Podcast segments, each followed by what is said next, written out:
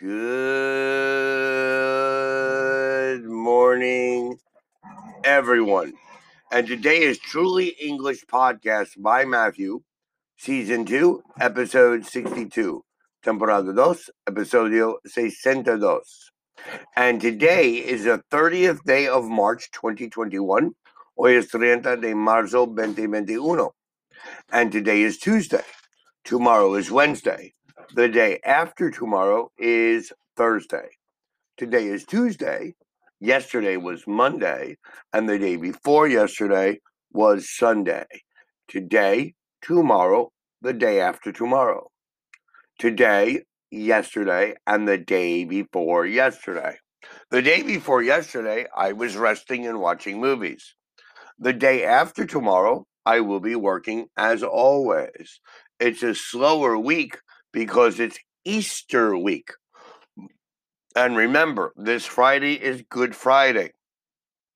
This Sunday is Easter Sunday. Easter Sunday. So happy Easter, everyone. Today, we're going to review part nine of phrasal verbs. And the prepositions that we're going to focus on today is away and back. Let us compare away and back. Away equals away from home. Back equals back home. We are going away on holiday today, or we'll be back in three weeks. Away, away from a place, away from a person, etc. The woman got into her car and drove away. I tried to take a picture of the bird, but it flew away. I dropped the ticket and it blew away in the wind. The police searched the house and took away a computer. In the same way, you can say walk away, run away, look away, etc. Back home. We'll be back home in three weeks. Back equals back to a place, back to a person, etc. I'm going out now. What time will you be back? After eating at a restaurant, we walked back to the hotel. Um, I've still got Jane's keys. I forgot to give them back to her. When you finish with the book, can you put it back on the shelf? Can you please return the money I lent you back to me? In the same way, you can say go back, come back, get back, or take something back. Other verbs with away get away, escape, leave with difficulty. We tried to catch the thief, but he managed to get away. Get away with something, do something wrong without being caught. I parked in an illegal parking area, but I got away with it. Keep away from, don't go near. Keep away from the edge of the pool, you might fall in. Keep away from the dog, it might bite you.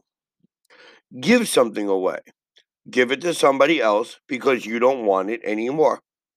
Did you sell your old computer? No, I gave it away to a friend. Put something away. Put it in a place where it is kept, usually out of sight. When the children had finished playing with their toys, they need to put them away. Throw something away. Put it in the garbage. Put it in the rubbish. I kept the letter, but I threw away the envelope. Other verbs using back wave back, smile back, shout back, write back, hit somebody back. I waved to her and she waved back.